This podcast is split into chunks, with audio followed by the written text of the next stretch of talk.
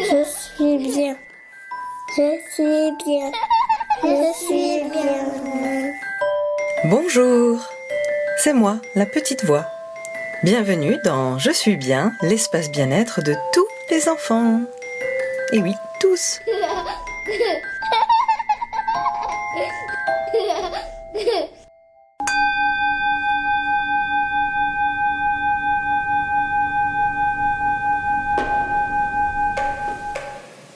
Il était une fois, au 5e siècle en Occident, et pendant l'ère Muromachi en Extrême-Orient, vivait un prêtre répondant au nom de Bodhidharma.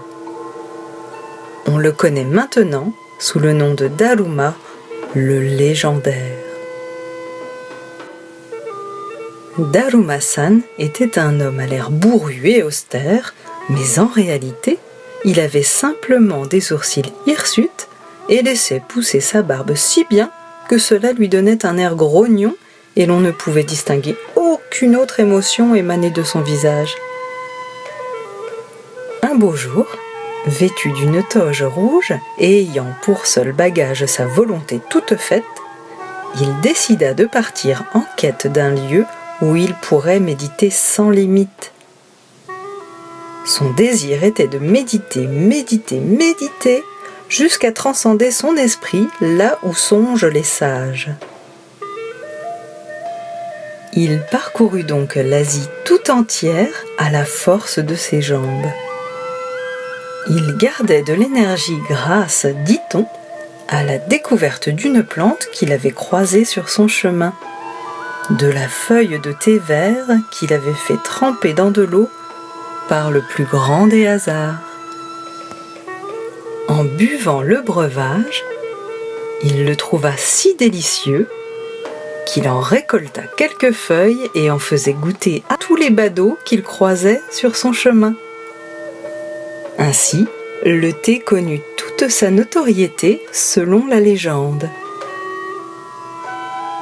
Après un long périple à travers tout le continent, Daruma-san trouva une grotte tout à fait convenable à son désir méditatif. Ici, il serait à l'aise pour laisser son esprit s'élever dans les hautes sphères de l'univers. C'est alors qu'il s'installa dans la position du zazen, c'est-à-dire les jambes en tailleur et les mains jointes sur son ventre. Il entama donc sa recherche de l'illumination.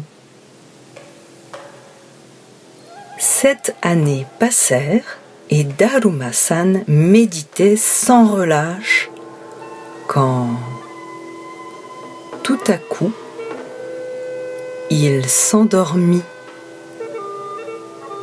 Se rendant compte de cet acte qu'il considéra comme une faiblesse, il entra dans une colère contre lui-même car il se jugea indigne de méditer. C'est alors, dans une folie surprenante, qu'il décida avec aplomb de se couper les paupières pour ne plus jamais succomber au sommeil. Satisfait de cet acte innommable, Daruma-san retourna en méditation encore deux années durant. Au bout de neuf ans de méditation, Daruma-san connut l'éveil tant désiré. Son esprit se retrouva au milieu des autres sages de ce monde. Son corps fut trouvé dans la grotte presque tel qu'il avait toujours été. Sa posture et son regard ouvert le rendirent tout rond et lui valurent l'image que l'on connaît de lui aujourd'hui.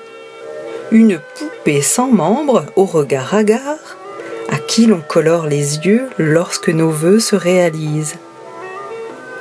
La quête spirituelle de Daruma-san est devenue au fil des siècles le symbole d'une volonté sans faille, d'une patience à toute épreuve et d'un optimisme pour le moins inouï.